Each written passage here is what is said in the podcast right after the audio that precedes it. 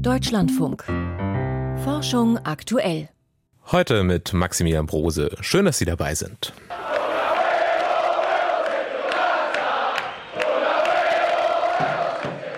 Jubelrufe aus Argentinien vom gestrigen Wahlabend sind das, als der Präsidentschaftskandidat Sergio Massa die Bühne betritt.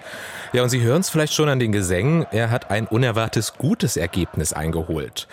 Warum das auch in der argentinischen Forschungslandschaft für Erleichterung so gesorgt haben dürfte, dazu später mehr. Genau wie zu der Frage, wie die Pflanzenevolution im Devon zu einem Massenaussterben geführt haben könnte. Jetzt aber erstmal zu diesem Satz. Forschung aktuell ist ein seit 1989 täglich ausgestrahltes Hörfunkmagazin im Deutschlandfunk. Ja, keine Angst, jetzt folgt hier keine Eigenwerbung. So beginnt aber unser Wikipedia-Artikel zu dieser Sendung. Und als Quelle dafür gibt Wikipedia eine Sondersendung Forschung aktuell an. Das klingt in diesem Fall erstmal ziemlich plausibel. Doch nicht alle Quellen bei Wikipedia, die sind zwangsläufig seriös. Manche sind zum Beispiel falsch oder auch veraltet. Genau dagegen soll jetzt eine neue KI helfen, die aktuell im Fachblatt Nature, Nature Machine Intelligence vorgestellt wurde. Piotr Heller mit den Einzelheiten. Quellen in der Wikipedia sind dazu da, Aussagen in den Artikeln zu belegen. Das tun sie aber nicht immer, weil sie manchmal unseriös sind oder nichts mit der Aussage zu tun haben.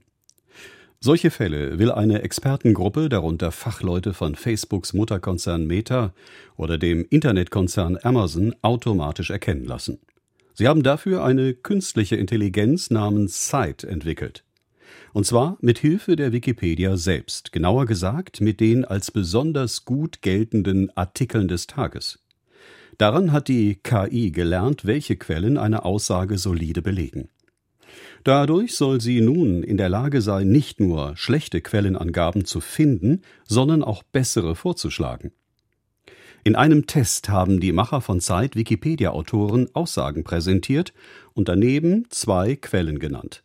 Die ursprüngliche und von der KI als schlecht befundene Quelle aus der Wikipedia sowie eine neue Alternative. Ergebnis: In 10 Prozent der Fälle bevorzugten die Studienteilnehmer die ursprüngliche Quellenangabe.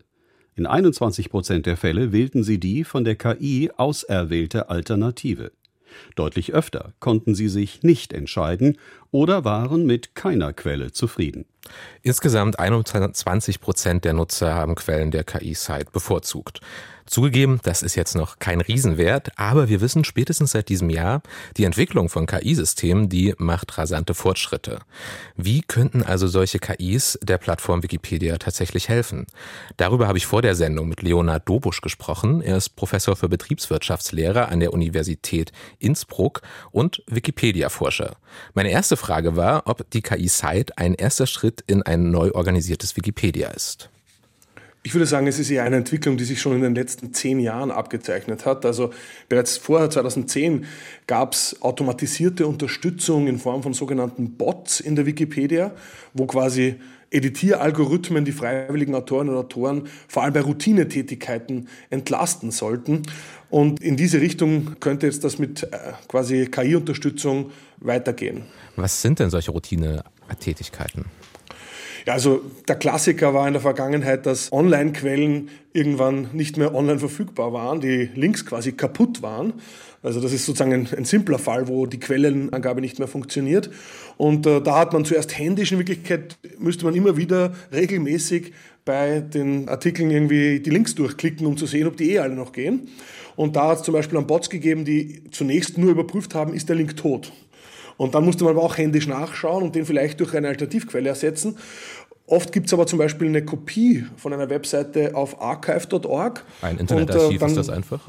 Genau, so ein Internetarchiv und dort hat dann eine weitere, eine quasi immer schlauere Variante von dem Bot, hat nachgesehen, okay, die Seite ist offline, aber gibt es eine Archivkopie und dann automatisch quasi den Link durch eine Archivkopie ersetzt. Wikipedia setzt also schon seit zehn Jahren quasi auf die Quellenbearbeitung, Quellenpflege durch Algorithmen. Warum, warum ist das für die Plattform so wichtig? Ja, prinzipiell ist das Problem der Wikipedia, vor dem es sie steht, dass sie eigentlich kontinuierlich wächst. Das heißt, der Artikelbestand wächst. Es gibt immer mehr Artikel, die auch länger werden, die auch besser als in den Anfangszeiten belegt sind. Das sind eigentlich alles erfreuliche Entwicklungen. Gleichzeitig ist es aber so, dass die Zahl der Freiwilligen, der Wikipedianerinnen und Wikipedianer, die sich darum kümmern, dass diese Artikel auch aktuell gehalten bleiben, ja, wer das sind das, was da dazukommt an Wissen, dass das auch gut genug belegt ist. Die Zahl dieser Autorinnen und Autoren, die stagniert schon auch seit ungefähr über zehn Jahren und äh, in den meisten Sprachversionen zumindest. Und das heißt, das geht nur deshalb, das klappt nur deshalb noch so gut, weil eben da auch zunehmend Bots dann die Editorinnen unterstützen. Wenn jetzt dort eine KI dazukommt, die, so sagt zumindest die Studie, die Autoren von Wikipedia-Artikeln auch darauf aufmerksam machen kann, dass etwas falsch an dem Text ist und dass sie dort neue Quellen brauchen. Wie sehe hier für Sie eine optimale Arbeitsaufteilung mit so einem KI-System aus? Also was ich mir nur vorstellen kann, ist, dass so eine KI eben den Freiwilligen Vorschläge macht. Ja? Das heißt, da läuft, lässt man diese KI über den Artikelbestand laufen oder über Teile davon und die überprüft eben, ist das, was in diesem Absatz äh, steht, durch die Quelle, die verlinkt ist, wirklich gedeckt. Und dann liefert halt am Ende diese KI eine Liste, wo sie sagt, da sind Quellen, die sind von zweifelhafter Qualität ja, und vielleicht gäbe es bessere Quellen, um das zu belegen. Wobei das, das natürlich dann trotzdem Freiwillige braucht, die diese Liste durchgehen und dann überprüfen, nachsehen, stimmt das wirklich? Oder zum Beispiel auch, wenn da eine Alternativquelle vorgeschlagen wird, äh, kann es ja vielleicht sogar sein, dass äh, eigentlich ein Fehler im Artikel war ja, und dass eigentlich vielleicht eine andere Quelle sogar besser geeignet wäre oder überhaupt der Artikel selbst gar nicht richtig ist. Und dann muss man vielleicht sogar nicht nur eine bessere Quelle, sondern eine andere Quelle finden. Ja, na klar. Und bei dem, was Sie gerade gesagt haben, dort spielt die menschliche Komponente immer eine entscheidende Rolle. Das heißt, wir brauchen immer noch Menschen, die das überprüfen, was die KI uns vorschlägt. Glauben Sie, wenn man sich die Entwicklung der KI anguckt, dass irgendwann auch Algorithmen sogar den Schreibprozess bei Wikipedia übernehmen könnten, wenn es gerade so einen Mangel an Autoren gibt für das ganze Wissen, was dort gesammelt ist? Also bis zu einem gewissen Grad gibt es Experimente, vor allem wenn es um Übersetzungen geht, wo das heute auch schon der Fall ist. Ja, also, aber sozusagen, es wird nichts ursprunglos geschöpft. Man muss natürlich sagen, dass auch KI, und das ist ja auch quasi erwähnt worden, KI selbst wird ja ganz stark auf Basis von Wikipedia-Artikeln trainiert. Und das führt natürlich auch dann zu Zirkelschlüssen. Ja? Das heißt, bestimmte systematische Schwächen, zum Beispiel in der Wikipedia, finden sich auch dann höchstwahrscheinlich in der KI wieder. Also eine, eine quasi völlige Roboter-Wikipedia kann ich mir eigentlich nicht vorstellen. Ich glaube im Gegenteil, dass die Bedeutung dieses quasi letzten prüfenden menschlichen Blicks in der Wikipedia sogar noch zunehmen wird in dem Maße, in, in dem KI oder an KI auch der Anspruch gestellt wird, wirklich Fakten zu liefern und nicht nur generativ im Sinne von kreative Textbausteine zusammenzubauen. Weil es einfach diese Überprüfungskomponente dann noch braucht. Genau, weil dieser Blick oder die Qualitätsprüfung von Wikipedia, die auf Basis eben von einerseits radikaler Transparenz, jede einzelne Bearbeitung ist nachvollziehbar und gleichzeitig dem Mehr-Augen-Prinzip basiert, dass eben immer mehr als eine Person idealerweise auf einen Artikel draufschaut. Das ist ja das, was eigentlich die Robustheit der Wikipedia auch gegenüber Manipulationsversuchen und Desinformation ausmacht. Und das wird sich quasi durch KI nicht ersetzen lassen, aber KI kann, wenn sie quasi reflektiert und in entsprechender Hinsicht gebaut ist, diesen Prozess wahrscheinlich unterstützen. Wenn solche Prozesse jetzt zunehmend von Algorithmen bei Wikipedia übernommen werden, wo sehen Sie dort mögliche Gefahren für die Plattform? Also die größte Gefahr sehe ich, dass diese KI nicht gut genug ist und den Editorinnen und Editoren, den Freiwilligen eigentlich mehr Arbeit macht, äh, als ihnen Arbeit abnimmt. Ja, weil diese Liste an Vorschlägen, die muss abgearbeitet werden und da kann es natürlich auch sein, dass diese KI Vorschläge macht, die dann eigentlich jetzt vielleicht ja, zwar was verbessern, aber jetzt nicht substanziell etwas am Artikel ändern oder wo dieser Vorschlag dann doch falsch ist. Ja? Das heißt, man kann es ja nicht einfach übernehmen und das heißt, ob das dann wirklich eine Arbeitserleichterung ist für die Autorinnen und Autoren oder ob es Mehrarbeit verursacht, das wird man erst sehen müssen. Das sagt Leonhard Dobusch. Und jetzt von Online-Enzyklopädien nach Argentinien, wo gestern Präsidentschaftswahlen waren. Und schon mal vorab, niemand konnte genug Stimmen holen, um neuer Präsident zu werden. Und darum gibt es im November auch eine Stichwahl zwischen dem bisherigen Wirtschaftsminister Sergio Massa, der mit 37 Prozent die meisten Stimmen holte, und dem Newcomer Javier Milei, der auf nur etwa 30 Prozent im ersten Wahlgang kam. Er selbst bezeichnet sich als Libertär und hat im Wahlkampf mit extremen Aussagen aufs, äh, Aufsehen erregt. Etwa die argentinische Zentralbank abzuschaffen, genau wie die Landeswährung, den Pesos. In Umfragen lag er mit diesen diesen Kurs aber lange Zeit vorne, weswegen auch einige Forschende im Land im vergangenen, in der vergangenen Woche Alarm geschlagen haben. Und darüber kann ich jetzt mit unserer Korrespondentin für Argentinien sprechen, mit Anne Herberg. Frau Herberg, warum war und ist man in der Forschung in Argentinien so besorgt vor einem möglichen Wahlsieg Millets? Wegen seinem Konzept Kettensäge. Das muss ich erklären. Millet tritt auf Wahlkampfveranstaltungen oft mit der Kettensäge auf und die steht symbolisch für radikale oder drastische Kürzungen, die er eben ansetzen will. Er wird den Staatsapparat zersägen, weil er sagt, der kostet im Grunde nur Geld. Und es gibt eine ganz äh, berühmte Szene von ihm, wo er vor so einem Board steht und äh, lauter Zettel abreißt, auf denen Ministerien geschrieben sind. Er sagt, das kann alles weg. Also er will die Hälfte der Ministerien auflösen und darunter vor allem eben auch Bildung und Wissenschaft.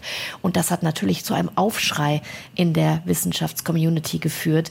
Denn Argentinien steht gar nicht so schlecht da, was es das angeht. Es braucht aber mehr Investitionen, sagen viele aus dem Sektor, zum Beispiel bei den Universitäten, aber eben auch bei den staatlichen Forschungsinstituten, die wichtige Grundlagenforschung betreiben. Das wäre auch eine Frage, welchen ganz allgemeinen Stellenwert hat denn die Forschung in Argentinien? Naja, zum Beispiel der renommierte Nationale Forschungsrat, das CONICET, der wird auf einem Ranking ähm, des Imago Institution, der, der, Imago Institution auf Platz 22 gerankt von weltweit 1700 staatlichen Forschungseinrichtungen. Also das ist ganz schön weit vorne. Die betreiben wichtige Grundlagenforschung. Sie haben auch äh, äh wichtige Durchbrüche in der letzten Zeit erzielt, beispielsweise was Impfstoffe angeht, aber eben auch zum Beispiel was Trockenresistenz angrenzende Weizensorten angeht. Also sie sind auf vielen Gebieten aktiv und das könnten sie eben nicht sein, wenn es diese staatlichen Mittel nicht gäbe. Deswegen haben sich auch viele aus diesem Institut äh, gegen Millet positioniert, genauso in den Universitäten. Die UBA, die große Universität, die staatliche Universität in Buenos Aires gehört zu den besten Universitäten in ganz Lateinamerika. Sie ist umsonst. Sie hat viele Probleme. Es fehlt an Infrastruktur, an Lehrkräften etc.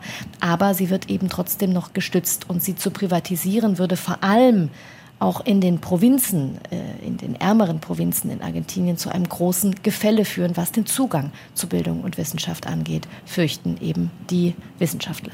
Und so eine Privatisierung, Kürzung der Mittel, das würde ja nur passieren, wenn Millet tatsächlich die Stichwahl im November gewinnt. Wie wahrscheinlich ist das denn?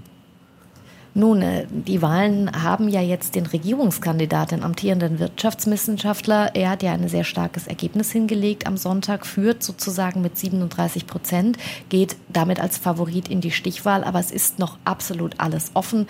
Millet hat noch allerbeste Chancen, Präsident zu werden. Es bleibt auf jeden Fall spannend. Auf jeden Fall stehen beide für komplett unterschiedliche Konzepte. Massa, der Regierungskandidat, steht für mehr staatliche Förderung der Bildung und Millet steht, wie gesagt, für das Konzept Kettensäge Tabula rasa absolute Kürzung. Sie hatten bei den Kürzungen schon einige Punkte angesprochen. Wie realistisch ist es denn, wenn er gewählt wird, dass er diese Punkte auch tatsächlich umsetzt? Naja, das wird sich eben auch zeigen bei der Wahl. Seine Partei, die Libertad Avanza, die Freiheit schreitet voran, ist eine Minderheit im Kongress. Er hat auch wenig Provinzgouverneure auf seiner Seite und er hat wenig äh, Erfahrung, was die Regierung angeht. Viele fürchten um die Regierbarkeit Argentiniens, sollte er Präsident werden weil er eventuell mit dem Parlament gar nicht all seine radikalen Versprechen umsetzen kann. Das wird sich aber eben jetzt auch zeigen in den nächsten Wochen, ob es ihm gelingt, mit eben konservativen rechten Kräften äh, Allianzen zu schmieden und dort dadurch eben doch mehr Regierungsfähigkeit herzustellen. Sollte er gewinnen. Es ist wie gesagt noch alles offen. Informationen von Anna Herberg waren das.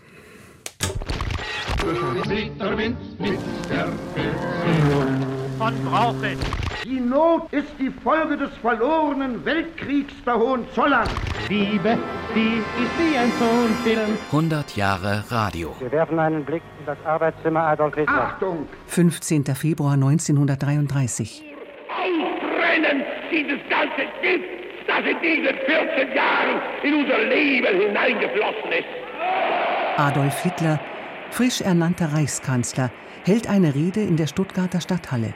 Süd- und Südwestdeutscher Rundfunk übertragen. Bis etwa acht Minuten vor Schluss. Meine Damen und Herren, die Übertragung ist im Augenblick gestört.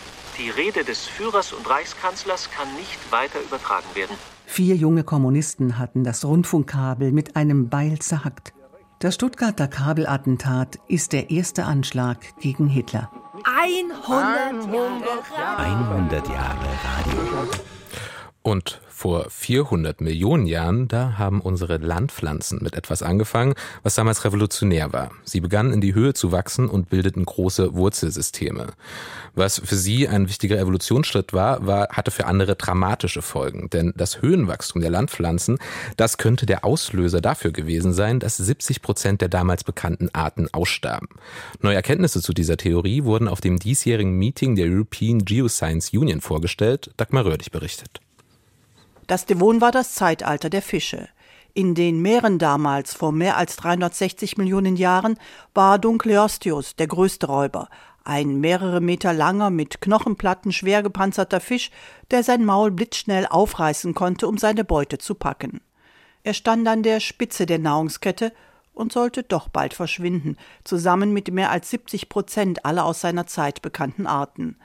Das Devon war nämlich auch ein Zeitalter der Massenaussterben. Es gab sehr tiefe Einschnitte in die Lebenswelt und die Ursache könnten die ersten Wälder gewesen sein. Go back in time in your Devonian time machine. You go back 374 million years ago. Gehen Sie in Ihrer Devon-Zeitmaschine 374 Millionen Jahre in die Vergangenheit zurück. Was an Land wuchs, waren Farne, Flechten oder Pilze.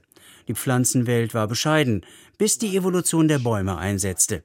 Ihre Wurzeln sollten die Erdoberfläche für immer verändern. Denn hatten zuvor die Wurzeln der Farne oder Bärlappgewächse den Steinen kaum Nährstoffe entzogen, kurbelten die Bäume nun die chemische Verwitterung für den Aufbau ihres Holzes an, beschreibt der Geologe Gabriel Filippelli von der Indiana University. Sie zogen plötzlich große Mengen an Nährstoffen, Wasser und Kohlenstoff aus dem Untergrund und dabei wurde die bis dahin nur wenige Zentimeter dünne Bodenschicht tiefer und tiefer. Aber die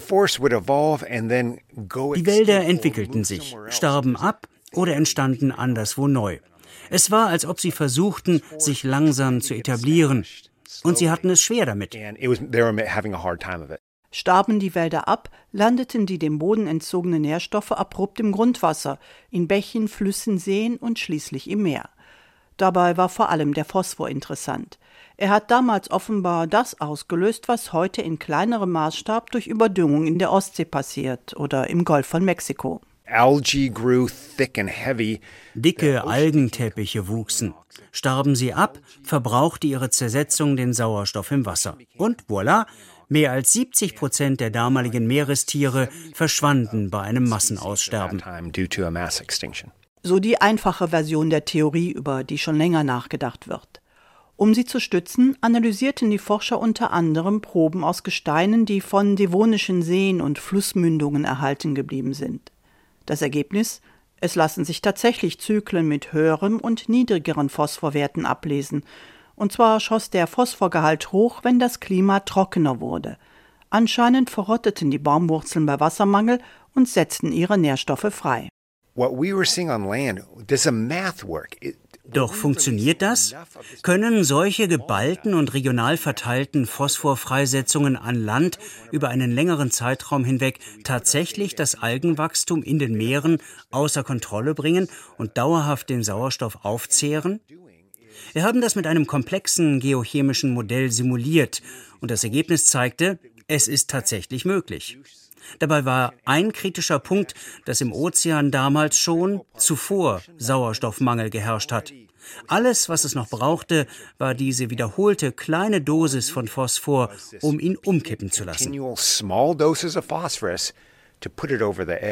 Die Phosphorschübe aus den Baumwurzeln hatten dazu noch einen zweiten Effekt, denn die von ihnen ausgelösten Algenblüten saugten viel Kohlendioxid aus der Atmosphäre. Das Klima kühlte abrupt ab und beides zusammen war dann wohl zu viel für die meisten Meerestiere dieser Zeit. Heute richteten Waldsterben keine so großen Störungen mehr an, erklärt Gabriel Filippelli, denn inzwischen haben sich Systeme entwickelt, die die Auswirkungen von verrottendem Holz ausgleichen. Außerdem sind die modernen Böden tiefgründig und können so Nährstoffe zurückhalten. Doch damals, in einer Übergangszeit von vielleicht zehn Millionen Jahren, hatte es das Leben im Meer durch die wachsenden Wälder schwer. Ein Beitrag von Dagmar Röhrlich war das. Und damit zu den Meldungen aus der Wissenschaft. Heute von und mit Piotr Heller. Der Mond ist mindestens 4,46 Milliarden Jahre alt. Das haben Forscher aus den Vereinigten Staaten und Deutschland herausgefunden und damit die bisherige Schätzung zum Mindestalter des Mondes um 40 Millionen Jahre erhöht. Ihre aktuelle Analyse basiert auf Mondstaub, den die Astronauten der Apollo 17 Mission zur Erde gebracht haben. Der Staub enthält Kristalle, deren Alter die Forscher auf die besagten 4,46 Milliarden Jahre veranschlagen konnten. Der Mond entstand dereinst wahrscheinlich aus einer Kollision zwischen der Erde und einem anderen Himmelskörper. Dabei dürften Kristalle, wie die Untersuchten, auf der Oberfläche allesamt geschmolzen sein. Sie müssen sich also nach diesem Ereignis gebildet haben und gelten daher als probates Mittel, um das Mindestalter des Mondes zu schätzen. Das urbane Leben beeinflusst die Evolution von Stadtpflanzen. Zu diesem Schluss kommt ein internationales Forscherteam im Magazin Science Advances. Die Wissenschaftler haben den Hornsauerklee untersucht. Eine Pflanze, die an den unterschiedlichsten Orten der Welt vorkommt, unter anderem auch in Städten, wo sich aufgrund der Bebauung mitunter Hitzeinseln bilden. Die Wissenschaftler haben über 100.000 Exemplare des Hornsauerklees untersucht. Ergebnis? In Städten entwickeln die Pflanzen eher rote Blätter, eine Anpassungsstrategie, die vor großer Hitze schützt. Genetische Untersuchungen offenbarten zudem, dass es sich hier tatsächlich um evolutionäre Prozesse handelt. Beim Münzwurf sind die Chancen nicht unbedingt 50-50. Eine Seite kann tatsächlich eine höhere Gewinnchance haben, wie Forscher aus Amsterdam herausgefunden haben. Jedoch gilt diese Aussage nur für ein ganz bestimmtes Vorgehen, nämlich die Münze muss mit dem Daumen hochgeschnippt und dann gefangen werden. In diesem Fall hat die Seite, die beim Schnippen oben liegt, eine Gewinnchance von 50,8 Prozent. Auf diesen Wert zu kommen, haben die Forscher 48 Personen mit 46 verschiedenen Währungen über 350.000 Münzwürfe vollziehen lassen. Die Studie ist allerdings noch nicht von unabhängiger Seite begutachtet worden. Vögel lernen schon vor dem Schlüpfen den Gesang der Mutter. Das hat ein internationales Forscherteam anhand von Singvögeln aus Australien herausgefunden. Die Wissenschaftler nahmen dafür die Gesänge von brütenden Vogelmüttern auf und verglichen sie mit den Rufen der geschlüpften Küken. Tatsächlich enthielten die Rufe der frisch geschlüpften individuelle Elemente des mütterlichen Gesangs, schreiben die Forscher im Magazin American Naturalist. Zudem beobachteten sie, dass langsameres Vorsingen zu besseren Lernergebnissen führte. Bei Urlaubsreisen gilt, Bequemlichkeit geht vor Klimaschutz. Das zeigt eine repräsentative Umfrage unter gut 1000 Personen, die die Frankfurt University of Applied Science durchgeführt hat. Möglichst wenige Umstiege und die Unabhängigkeit am Urlaubsort spielten demnach die wichtigste Rolle bei der Wahl des Verkehrsmittels. Etwa 80 Prozent gaben diese Faktoren als entscheidend an. Deutlich weniger, nämlich unter 40 Prozent, bezogen bei der Wahl des Verkehrsmittels den Umweltschutz ein. Die Ergebnisse hat die Hochschule Hochschule in einer Pressemitteilung veröffentlicht. Sie ist nicht in einer wissenschaftlichen Arbeit erschienen. Bei der Einstellung gab es Altersunterschiede. Die älteren Befragten ab 50 Jahren legten im Vergleich zu den jüngeren mehr Wert auf Klimaschutz beim Reisen. An freiwilligen CO2-Kompensationen, wie etwa manche Fluggesellschaften sie anbieten, waren die wenigsten Befragten interessiert. Und von den Meldungen zur Sternzeit. Sternzeit, 23. Oktober. Hawaiis zweiter Teleskopberg. Die Insel Maui, kürzlich von verheerenden Waldbränden betroffen, ist ein sehr wichtiger astronomischer Standort, wenn auch bei weitem nicht so bekannt wie der Vulkan Mauna Kea auf der großen Hawaii-Insel. Der zweite intensiv genutzte Teleskopberg der Inselgruppe ist der gut drei Kilometer hohe Haleakala. Der Name des Vulkans bedeutet in der Sprache der Ureinwohner Haus der Sonne. Der Sage nach hat dort der Halbgott Maui die Sonne eingefangen. Und genau das tun heute die Astronomen. Auf dem Haleakala steht die Kist, das mit vier Metern Spiegeldurchmesser größte Sonnenteleskop der Welt. Es liefert Bilder der brodelnden Oberfläche unseres Sterns mit bis zu 50 Kilometern Auflösung. Die beiden benachbarten Pan-STARRS-Teleskope suchen den Himmel nach sich bewegenden Objekten ab. Erdnahe Asteroiden, Kometen und Satelliten. Daran ist auch die US-Luftwaffe beteiligt, die auf dem Berg weitere Instrumente betreibt, um die Erdumlaufbahnen zu überwachen. Die zwei robotischen Teleskopkameras des Atlas-Systems haben jeweils einen halben Meter Durchmesser. Sie sollen Weltraumbrocken, die größer als etwa 30 Meter sind, spätestens eine Woche vor einem möglichen Einschlag auf der Erde entdecken. Das ferngesteuerte Fox-Observatorium schließlich steht vor allem Lehrkräften und Schulgruppen in aller Welt zur Verfügung. In letzter Zeit stand für die Teleskopteams, deren Mitglieder fast alle auf der Insel leben, weniger die Forschung im Mittelpunkt als die Sorge um die Menschen auf der verwüsteten Sonneninsel. Und mit dieser Sternzeit zu Hawaiis zweiten Teleskopberg geht Forschung aktuell für heute zu Ende. Mein Name ist Maximilian Prose. Kommen Sie gut durch den Abend.